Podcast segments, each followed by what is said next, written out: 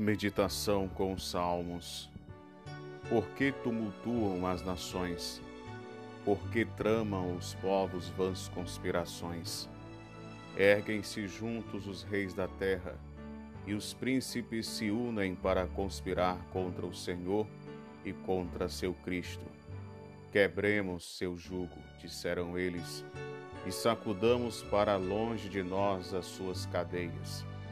Aquele, porém, que mora nos céus se ri, o Senhor os reduz ao ridículo. Dirigindo-se a eles em cólera, ele os aterra com o seu furor. Sou eu, diz, quem me sagrei um rei em Sião, minha montanha santa. Vou publicar o decreto do Senhor. Disse-me o Senhor: Tu és meu filho, eu hoje te gerei. Pede-me te darei por herança todas as nações. Tu possuirás os confins do mundo. Tu as governarás com cetro de ferro. Tu as pulverizarás como um vaso de argila. Agora, ó reis, compreendei isso. Instruí-vos, ó juízes da terra.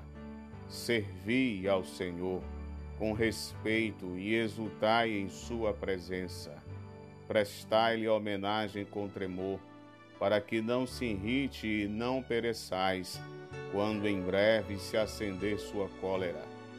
Felizes, entretanto, todos os que nele confiam. Salmo 2